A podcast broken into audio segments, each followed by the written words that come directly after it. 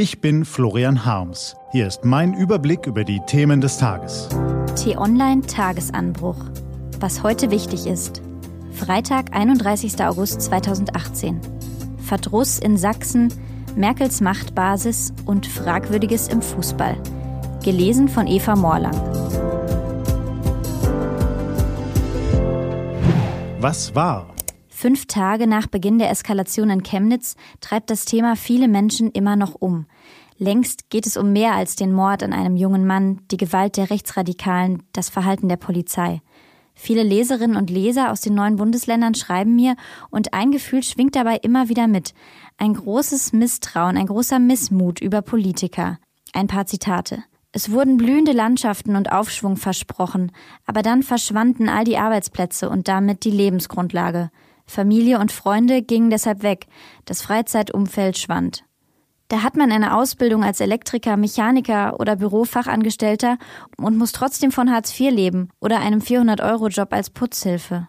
Und dann kommen die rhetorisch gut aufgestellten Knalltypen und bringen all das vor, was sie bedrückt. Das zieht fast jeden Bürger mit. Dies sind Einzelstimmen, aber sie sind nicht wenige und sie transportieren eine gemeinsame Haltung. Nach meinem Eindruck haben weder die Bundesregierung noch viele Landesregierungen und Kommunalpolitiker ein schlüssiges Konzept, wie sie mit diesem Verdruss umgehen können. Eine Frau aber scheint zu wissen, was es braucht.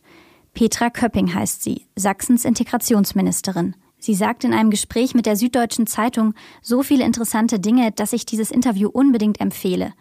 Sie spricht über die Gründe für das Fehlen einer starken Zivilgesellschaft in Sachsen, über die 750.000 Menschen, die das Bundesland 1989 verlassen haben, über tiefsitzende Enttäuschungen, über zweierlei Maß in der Sicherheits- und Integrationspolitik, über Ungerechtigkeiten bei der Rentenzahlung und darüber, dass viele Menschen erst noch begreifen müssen, Demokratie funktioniert nicht nach dem Prinzip Pizzabestelldienst. Die Bundesregierung hat die Probleme in den neuen Bundesländern seit Jahren systematisch verdrängt und kleingeredet, was angesichts der ostdeutschen Herkunft der Bundeskanzlerin bemerkenswert ist. Auf den letzten Metern ihrer Regierungszeit wird Merkel das wohl nicht mehr ändern. Sie hat ersichtlich nicht mehr die Kraft und auch nicht mehr die Autorität, diese gewaltigen Herausforderungen anzupacken. Das müssen jetzt beherzte und jüngere Kräfte nach ihr tun. Was steht an? Lange Zeit hat die Unionsfraktion im Bundestag alles mitgetragen, was Kanzlerin Merkel gemacht hat.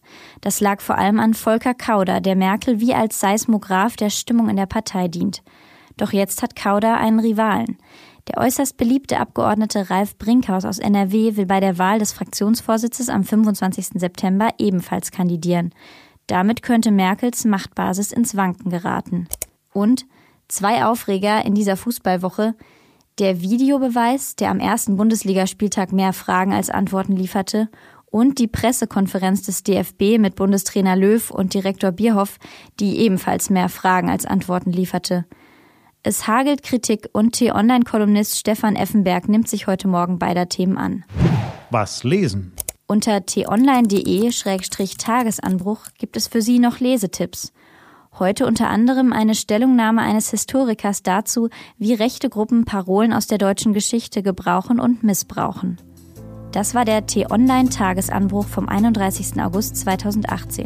Morgen gibt es den neuen Tagesanbruch am Wochenende mit dem Rückblick auf die wichtigsten Themen der Woche und dem Ausblick auf das, was kommt. Ich wünsche Ihnen einen frohen Tag. Ihr Florian Harms.